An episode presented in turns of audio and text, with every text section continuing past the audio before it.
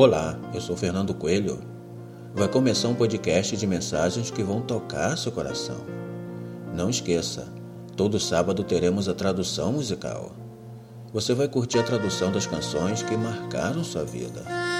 Relaxe e curta a viagem.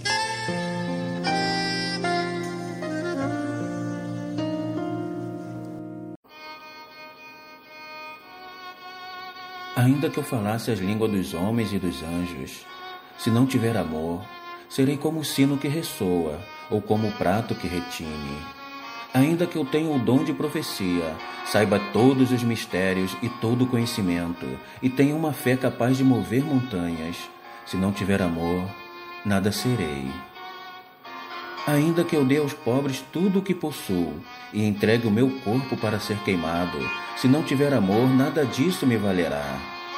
O amor é paciente, o amor é bondoso, não inveja, não se vangloria, não se orgulha, não maltrata, não procura seus interesses, não se ira facilmente, não guarda rancor.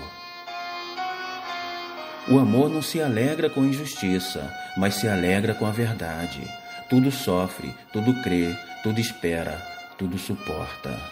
O amor nunca perece, mas as profecias desaparecerão, as línguas cessarão e o conhecimento desaparecerá. Pois em parte conhecemos e em parte profetizamos. Quando, porém, vier o que é perfeito, o que é imperfeito desaparecerá. Quando eu era menino, falava como menino, pensava como menino e raciocinava como menino.